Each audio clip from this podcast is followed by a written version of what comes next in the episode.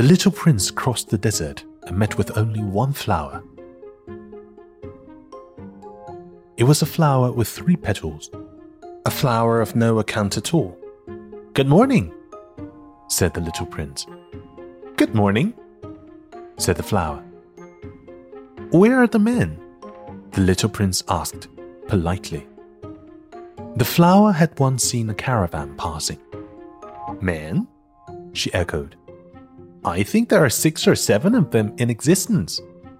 I saw them several years ago, but one never knows where to find them. The wind blows them away, they have no roots, and that makes their life very difficult. Goodbye, said the little prince. Goodbye, said the flower. After that, the little prince climbed a high mountain.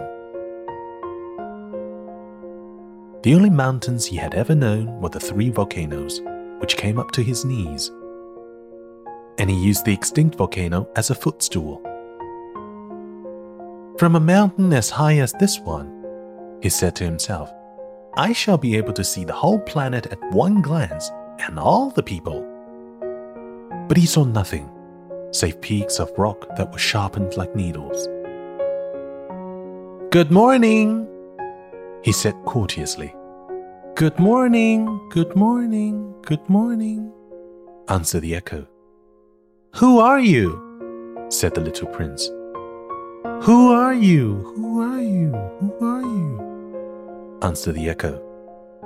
Be my friends. I am all alone, he said. I am all alone, all alone, all alone, answered the echo. What a queer planet, he thought. It is altogether dry, and altogether pointed, and altogether harsh and forbidding. And the people have no imagination. They repeat whatever one says to them. On my planet, I had a flower. She always was the first to speak.